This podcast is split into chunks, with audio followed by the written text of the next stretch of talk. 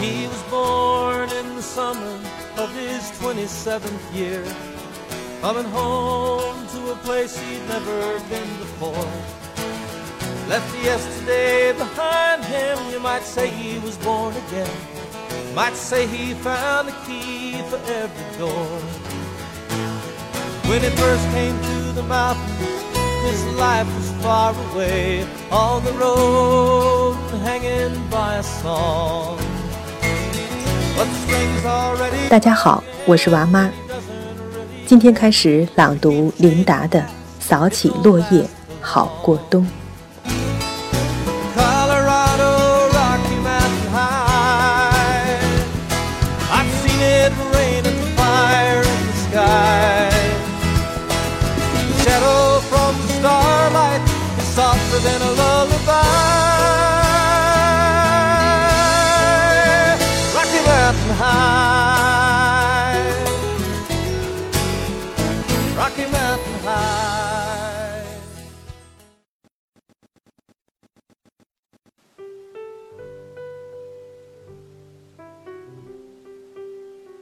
早起落叶，好过冬。阿灵顿和罗伯特李将军，圣诞节决定开车出门旅行，车门一关就是自己的一个世界。路径是自己选择的，景色是变换的，外部世界被速度抛出一段不远不近的距离。这就使人产生错觉，好像只要自己不主动走进这个世界，就可以永远不走进去。所以，这个时候在感觉上最能够触摸自由。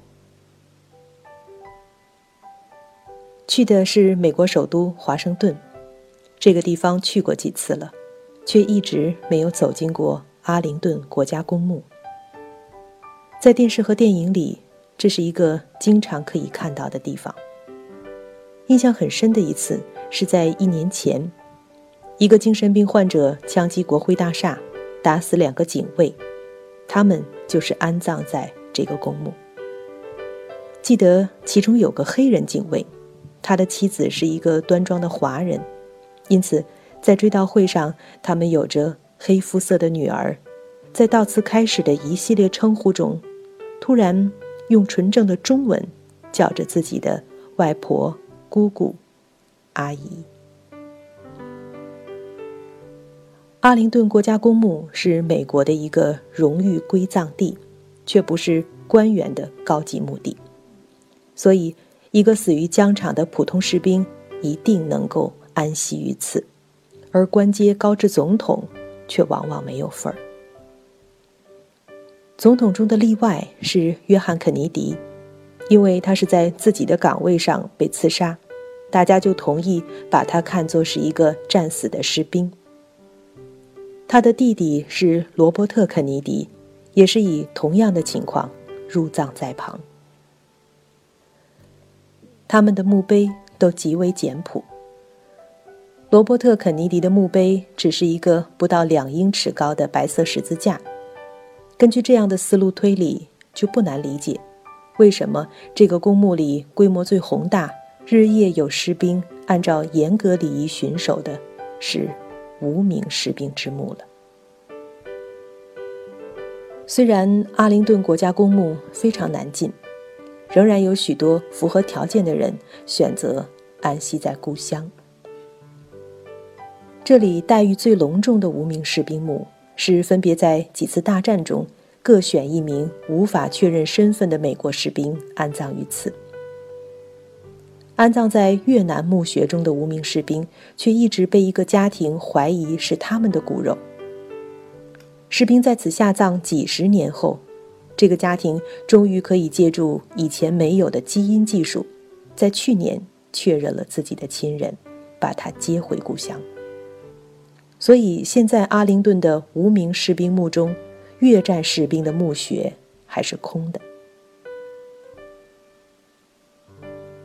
阿灵顿国家公墓和林肯纪念堂只有一河之隔，以大桥相连。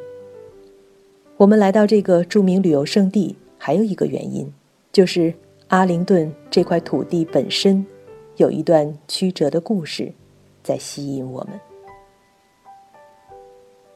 这块面积为一千一百英亩的土地，在一开始并不是美国联邦政府的财产，它不仅是一处私产，而且不平常的牵涉了两个著名美国历史人物的家庭。今天，这个故事都被浓缩到一幢建筑物中，它就竖立在阿灵顿国家公墓的制高点。这就是今天。被称为阿灵顿宅屋的那幢两层楼老房子，它是由一个姓卡斯迪斯的年轻人建造的。卡斯迪斯是什么人呢？他年幼丧父，从小由他的外祖母和继外祖父抚养长大。他的继外祖父就是美国的第一任总统乔治华盛顿。卡斯迪斯长大后兴趣广泛。不仅是个有远见的农业家，还涉猎绘画和剧作。一八零二年，他开始在父亲生前买下的这块土地上盖阿灵顿宅屋。选在这个山顶建房，真是很有眼光。从这里可以俯瞰华盛顿的最中心地带和著名的波托马科河。山下丘陵连绵，覆盖着苍郁的森林。屋子虽然不算大，设计师却很有名。他叫乔治·海德菲尔德，是美国首都华盛顿的整体规划建设的重要参与者。这房子盖了差不多十五年才大致完成。在阿灵顿宅屋修建过程中，卡斯蒂斯娶妻生女，女儿是他们唯一的孩子。宅屋建成以后。一家三口终于欢欢喜喜搬进这里。这时，他们的女儿玛丽都十来岁了。他们开始了一段如画景色中的浪漫生活。他们经常接待的客人里有卡斯蒂斯夫人的表姐和他的儿子。这男孩和玛丽常玩在一起，终于成就了一个青梅竹马的故事。这个爱情故事的男主角。就是美国历史上又一个重要人物，南北战争的南军统帅罗伯特·李。婚礼就在这幢阿灵顿宅屋中举行。那是一八三一年华盛顿凉爽的春夏之交。李将军那时还只是个年轻的中尉，刚刚从西点军校毕业两年，此后三十年他一直在联邦军队服役。在这三十年里，他没有什么大的跌宕起伏。他受过良好教育，有自己稳定的理想和价值观，一直受到同事的尊重，完全凭着他自己的努力，成为一个联邦军队将军。婚后的三十年里，李将军和夫人也时常随军职需要临时在军营居住。可是要说他们的家，就是这幢阿灵顿宅屋了。他们在这栋房子里生下了他们的六个孩子，这是一个和睦的大家庭。除了李将军一家八口，还有李夫人玛丽的母亲，也就是卡斯迪斯夫妇，生前一直和他们住在一起。看来一百多年前祖孙同堂也是美国家庭的理想模式。对于三代十口人，这实在算不上是一栋太大的房子。今天我们在阿灵顿宅屋参观，都还能感觉到当年的局促。整个阿灵顿的产权始终由李将军的岳父保留，直到他在1857年去世，留下遗嘱，将阿灵顿的产权留给了夫人。他知道。夫人也将不久于人世，所以附加了一笔，在夫人身后，这笔遗产将归属他最喜爱的大外孙，也就是李将军的长子。美国人除了姓之外，前面的名字可以拖得很长。这阿灵顿的隔代两个产权拥有者有一个共同点，就是他们在姓之前都有一个引以为豪的名字。乔治·华盛顿。这是纪念他们家族的，也是美国的先驱伟人。岳父的去世是这个家庭一个重大变故。作为遗嘱执行人和家庭的顶梁柱，罗伯特里必须立即在岳父留下的农田产业上投入精力，也要同时改进家族的财务状况。阿灵顿老屋经过三十年的负债，也需要大修。家务紧迫，李将军随即向军中请假，准备集中一段精力完成两代家族事务的过渡。直到1860年，他才回到自己在联邦军队的岗位上。他是联邦军队的一名将军，三十年来在此服役，他做梦也没有想到，他将面临军旅生涯和整个人生的一场巨变。在动荡的年头，哪怕是一个稳重如磐石的人，一旦卷入历史大漩涡，也顿时只能随之旋转飘荡，失去根基。就在罗伯特里回到联邦军队岗位的时候，美国开始了历史上唯一的一次剧烈动荡，南北分裂，一场内战迫在眉睫。李将军是南方人，却基于自己的道德理念，历来反对蓄奴。在他的家乡弗吉尼亚，蓄奴是合法的。可是，当后来的北军统帅、战后的美国总统，现在印在五十美元钞票上的格兰特将军还没有解放自己家的奴隶时，李将军已经率先解放了自己家族的全部奴隶。李将军也从来不赞同南方分裂的主张，他热爱由自己的父亲和叔叔们参与建立的合众国。但是他基于道德立场，同样不赞成北方以武力解决南方的分离诉求。但是，始终在斡旋和平的弗吉尼亚中坚力量没有成功。林肯总统决定征兵。战争已经无可避免。最后几个南方州也由于反对林肯攻打南方的决定而愤然离去。那是一八六一年四月十七日，弗吉尼亚加入南方分离阵营的消息传到阿灵顿，罗伯特里感受到一种被撕裂的痛楚。这就是李将军面前的残酷现实。他所服役三十年的军队。要去攻打他的家乡父老。他是一个效忠自己军队的将军，可是他并不认为这场战争就具备道德依据和合法性。就在这幢阿灵顿宅屋里，罗伯特里苦苦挣扎了三天。三天以后，他在这里做出了他一生最重大的一个决定。李将军决定。交出联邦军队对他的委任。两天以后，也就是1861年的4月22日，罗伯特里离开阿灵顿，去正在组建中的南军。他心里完全清楚，自己抛弃了三十年来所建立的现成的联邦军中高级将领的地位和荣誉。他知道，南方在军备上几乎是从零开始。他知道自己此去。前途凶险。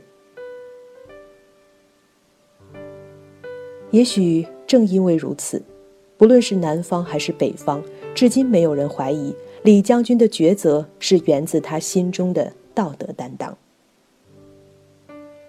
当他走出宅屋，骑马下山，正是满山春花烂漫的时候。这是他最后一次看到阿灵顿迷人的景色。后来，他曾经在给侄子的信中写道：“阿灵顿，是我在这个世界上最钟爱、最依恋不舍的地方。”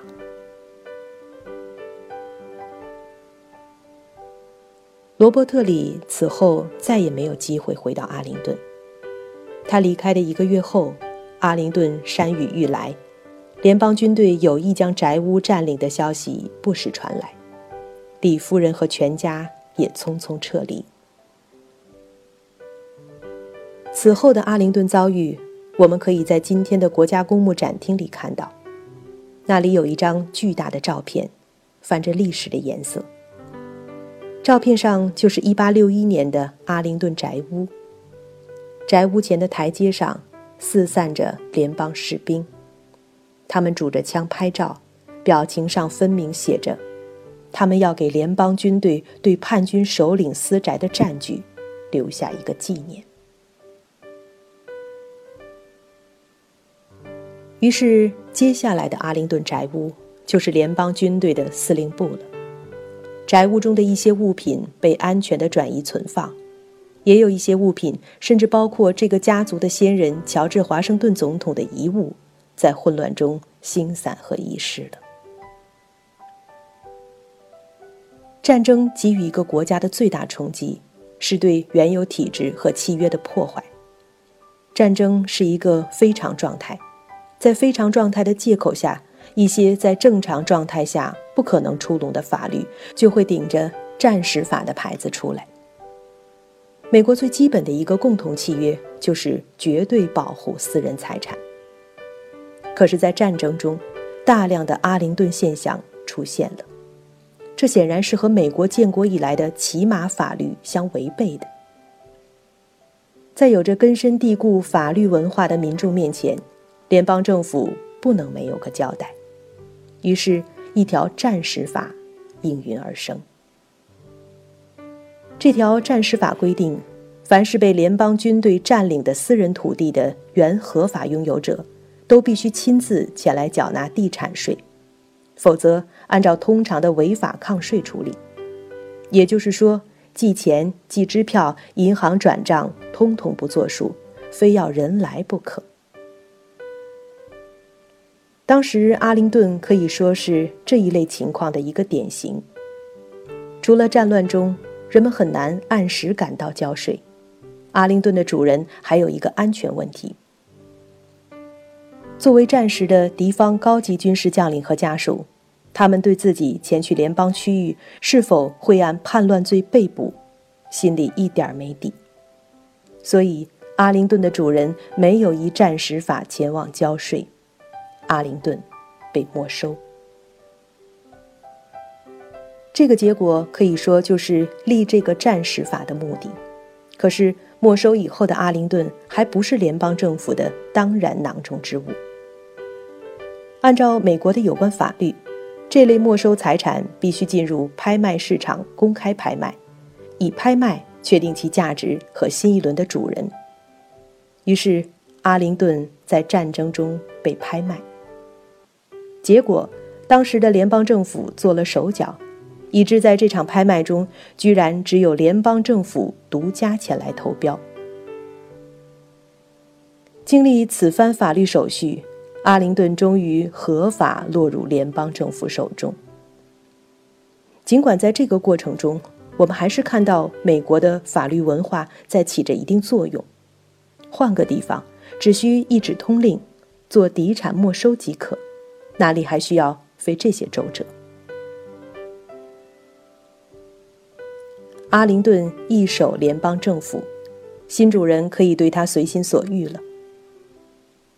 这里还是军营，可想而知，一个战时的军队驻扎地是什么光景。阿灵顿不仅有一个宅屋，还有一个很大的庄园，可是树木被大量砍伐。一八六四年。当李夫人终于找到机会，在战后第一次走进阿灵顿时，看到的昔日家园已经面目全非，至少有近两百英亩被开辟出来，成了阵亡士兵的墓地。一八六五年，战争以南方的战败、联邦军队的获胜告终。李将军率众代表南军向格兰特将军投降。但直到他去世，他始终没有得到联邦政府表示宽恕的一纸赦免，就是说，他终身没有摘帽。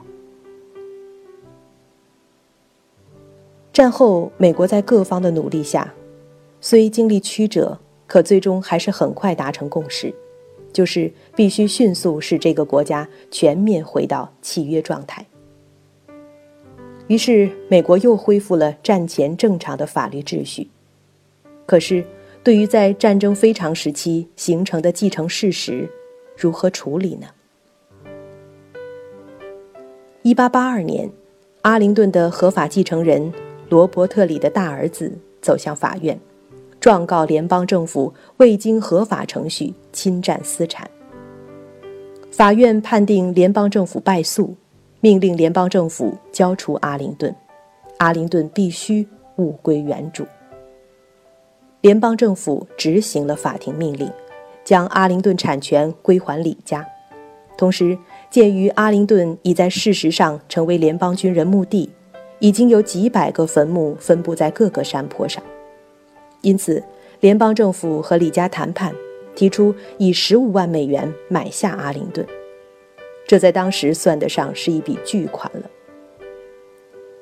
李家接受交易，联邦政府正式成为阿灵顿的合法拥有者。一九三三年，交由国家公园部管理。成为我们今天看到的阿灵顿国家公墓。法庭对阿灵顿的判决，距离阿灵顿的被侵占已经过去整整二十年了，联邦总统也已经换了好几个。一个从惨烈内战中走出来的国家，政府可以有无数借口继续侵占这块土地，比如说这是战争的继承事实，比如说。当时的行为符合战时法，比如说那是林肯时代的事情，现在已经改朝换代了；比如说这是嫡产，可做例外处理；比如说这是二十年前的事情了，应该向前看了；比如说阿灵顿事实上已经成为联邦军人墓地，改回私人庄园也不可能了，等等，等等。可是，假如法律可以践踏一次而不被纠正，就不能保证不被践踏第二次、第三次。如果你认可了第一次非法剥夺，就无法保证将来不发生第二次非法剥夺。法律失去公信力，国家就随时可以陷入混乱，公民的家园就没有起码保障了。正因为如此。在今天的阿灵顿国家公园的制高点，国家公园部保留了阿灵顿宅屋，并在里面设立了纪念馆。纪念馆内尽可能地恢复了阿灵顿宅屋内当年李将军一家的生活原貌。义务讲解员向来自全国的民众不厌其烦地讲述这样一个真实的阿灵顿变迁的故事。